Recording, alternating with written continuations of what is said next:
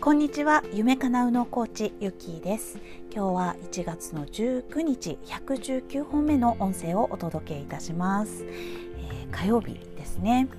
はい、えー、今日はですねえー、っと自分が愛されたいように愛してほしいという話をちょっとしたいと思います、えー、皆さんはね、えー、お子さんとの関係旦那様との関係、えー、家族の中でもあの愛するっていうね言葉を使うこともしかしたら、えー、頻度が減っているかもしれませんしあと前ね言われたのはそもそも愛するっていう言葉自体がもうゾゾゾと寒気がしますみたいなね好きはいいけど愛するは嫌だみたいに受け付けませんみたいなあのことをおっしゃっている方もいました。まあ、単純なるね慣れとかあのっていうのもあるとは思うんですけれどもその「愛する」っていう言葉ね、えー、やっぱりね慣れていただけるとまたさらに、えー、自分自身を愛するっていうところにつながりやすいのかなと思います。えー、言葉はねやっぱり重要ですね好きとか、え愛愛しているとかやっぱりその何て言うのかなこの感じ方、え段が変わるっていうかねその深みが変わっていくっていうのはありますね。はい、ちょっと話それましたけれどもあのそのね、えー、例えばですけれども、まあ、旦那さんからうんそうだな、えーと、例えば「えー、いってらっしゃい」って見送った時に、えーと、振り返ってくれなかったとか あとは「おやすみ」って言って、えー、その「えー、会おやすみって言ったのを顔も見ずにおやすみって言われたとかあとは何だろうな。えっ、と会話をする時もなんかテレビを見ながら、えー、適当に会話をされたとかね、えー、そういうので、えー、ものすごく嫌な気持ちになったり、えー、子供に対してもテレビ見ながら喋るのやめなさいなんていうふうに、えー、つけておきながらですね、えー、怒鳴ったりしたことある方もいるのではないでしょうか。まあ、これって、えー、やっぱり私をしっかり見てほしいっていうあの気持ちがね根源にあると思うんですよね。私と私だけをしっかり見て、えー、時間を気づいてほしいとか、えー、愛しているっていうのを形にしてほしいとか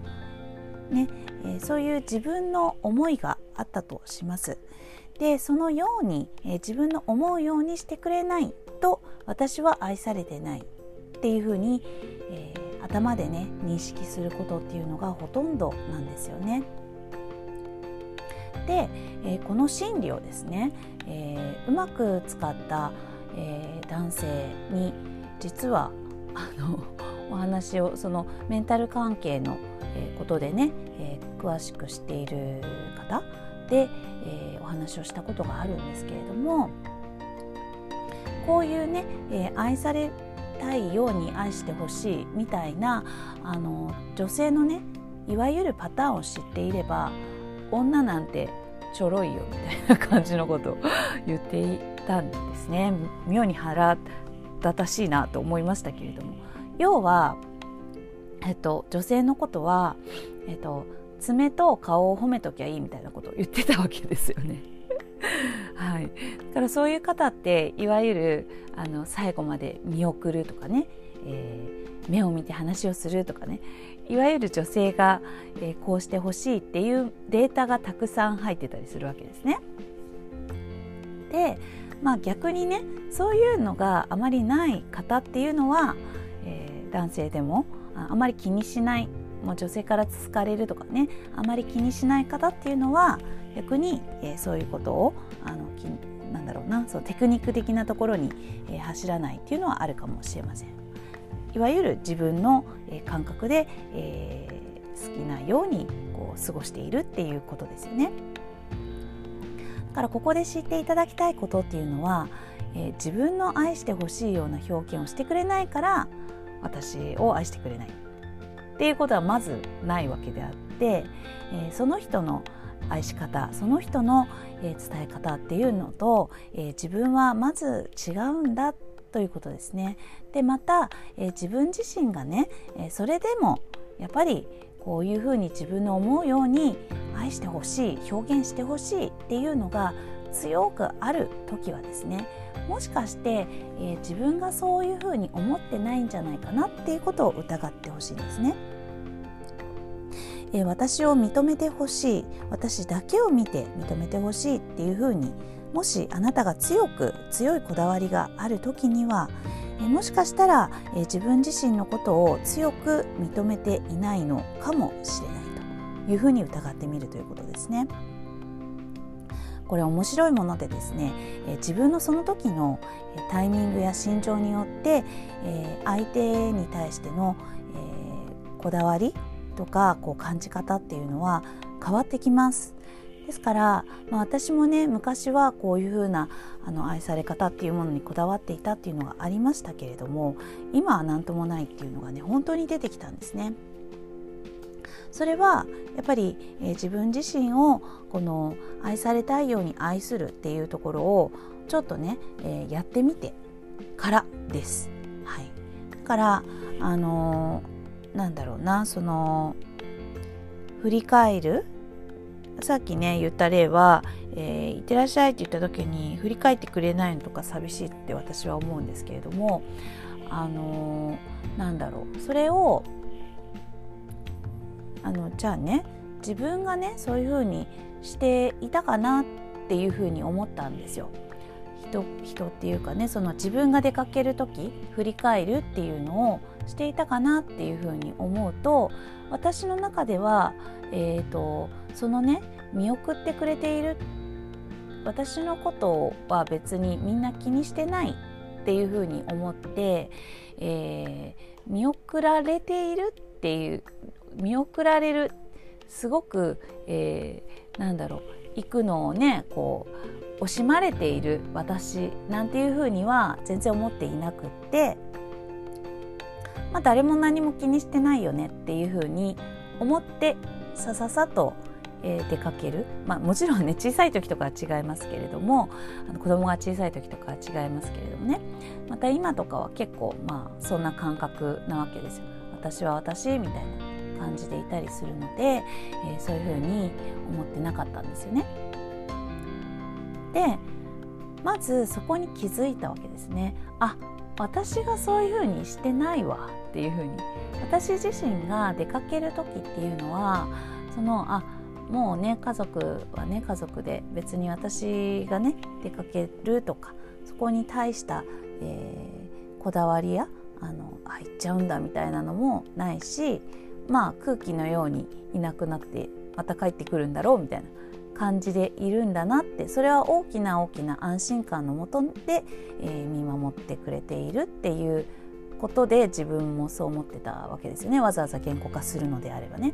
はい、で考えるとですね、えー、そのね、えー、自分が見送る側だった時にはえっと、振り返ってほしいとかね なんかそういう変なこだわりはありましたけれどもいざ自分の、え状態っていうのを、あのー、そっちにね出かける側の立場っていう風になった時のことを実際にイメージしたらばあそうでもないなっていうことに気づいたわけですよね。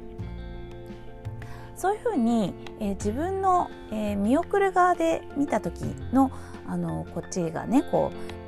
の振り返ってくれないとかっていうのはあの小さな自分のあの固定概念や思い込みであったっていうことに気づくとですね相手に対して、えー、そんなに求めることがなくなってきます。はい、それはあの彼は彼とかね、えー、自分は自分だからもういいよみたいな感じですねってね、あのー、割り切って考えるっていう感覚ではなくそれが自然と自分の中で、えー、空気のように溶けていくみたいな、はい、その自分の中でこうこだわっていたものっていうのが、